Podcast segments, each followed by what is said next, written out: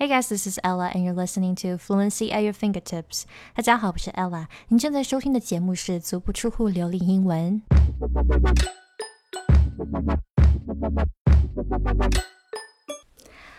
好，大家好，今天来聊聊如何看懂英文原著。首先，我们看原著之前，要先搞清楚你今天看原著的目的是想说能看懂里面的内容呢，还是想说通过阅读来积累一些单词量？因为有的时候。你查单词会陷入到一个坑，然后再陷入到一个坑里面，你会无法自拔。就是有的单词你会发现解释里面有个单词也不懂，那你说这时候要再去查这个单词，就会一直的绕圈圈啊。这样做并不是说就一定有错误，或者说会干扰到你什么，但是有的时候你就不知道今天的轻重缓急在哪里。所以你在阅读原著之前，一定要这个目的很明确。这是第一点，第二点，因为原著对初学者来说都会有一定的难度。这个难度并不是说你的英语不好，也不是说这个原著在刁难你，你也不要因为这个关系而打退堂鼓。它的难是因为我们原先在这个教科书里面学的太久了，就是有点像我们在游泳池里面经常用这个泳圈来辅助我们游泳，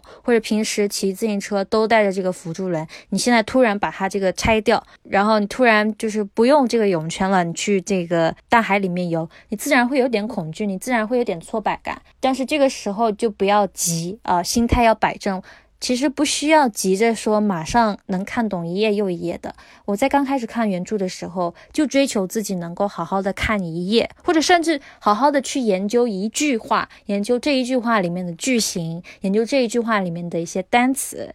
因为它的信息量很大，所以你只要。慢慢的学，你只要学一小部分，都能够学到很多东西。因为它跟教科书不一样，教科书你可以学好几课，但是它信息量也很少，毕竟它是教科书。所以那个心态要摆正，你现在是进入到这个真实的英语世界里面，不是在这个泳圈里面，不是在这个游泳池里面，而是到这个大海里面去了。所以你要迎接这种未知的感觉。那么这个时候呢，我们讲到第三点，就是。你要有这个相对应的工具书或者这个呃工具，那第一个工具书就是全英文的字典，或者说有中英带有这个解释跟搭配还有例句的这种字典。这些字典可以让你学会单词在这个上下文里面到底是什么意思。因为有的时候，比如说一个动词它带着一个介词的时候，又是另外一个意思。那如果你这时候没有一个高级的词典，它就只言片语的中文解释告诉你，你可能还是不能够理解整句话。这是一个词典很重要，高级的词典很重要。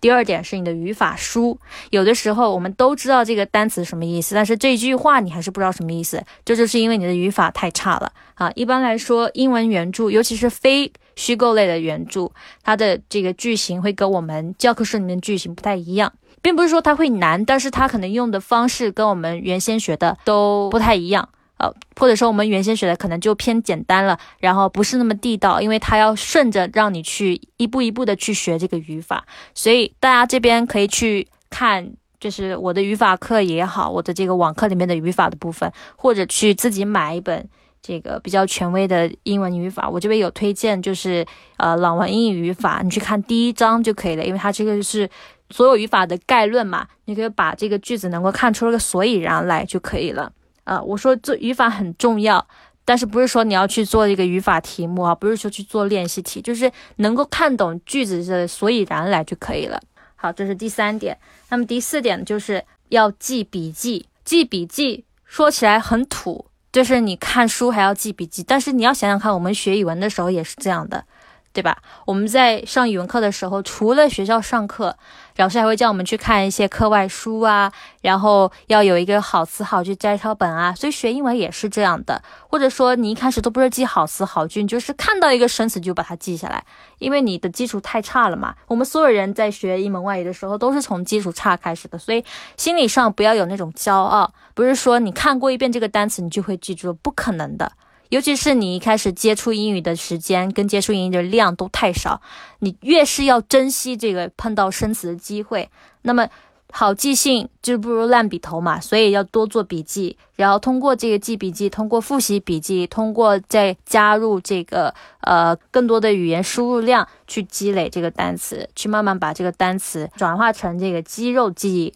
呃，因为你平时都在看，你平时都在想，哦，这是什么意思？放在这个句子里面什么意思？然后这些单词就会慢慢变成你自己的单词，就是你下一次讲话的时候或者写作的时候，你会突然想到这个单词，而不是去强行的去背这些单词。最后，最后再强调一下，就是看原著的时候，千万不要把它觉得说这些东西不适合我，这些东西太难了，这些东西没有必要，因为大家都想要跟老外聊天，对吧？你如果想要跟老外聊天，或者你想要跟老外更深入的聊天，并不是只是简单的寒暄，或者你想要让英语更地道的话，你必须要在词汇量上，你必须要在这个语言输入上面。多加功夫，而不是仅仅停留在教科书，仅仅停留在呃去上外教课啊，去学一些简单的发音。你必须要有看这些相关的书籍或者相关的阅读材料。那原著就是一个非常好的资源，它其实并不难，因为书的话通常会比较啰嗦，就是讲一个话题的时候，它会长篇大论一点。长篇大论里面就意味着它会重复的讲一个话题，不像杂志里面的文章，不像新闻里面的文章，它会非常简短。那简短的话，它用的单词就要更加的言简意赅，更加的地道。原著一般来说，尤其是非虚构类的这个作者，他们一般会多重复自己，让读者看上去就更加顺畅一点。所以。其实你看多了之后，你会发现每一章都差不多啊，用的词都差不多，用的句式都差不多。所以心态要摆正，不要觉得原著是难的，而是你原先学的太简单了。之所以会难，是因为你对你自己的要求高。你如果对自己要求低，那什么都不难，什么都不用学，好吧？大家加油！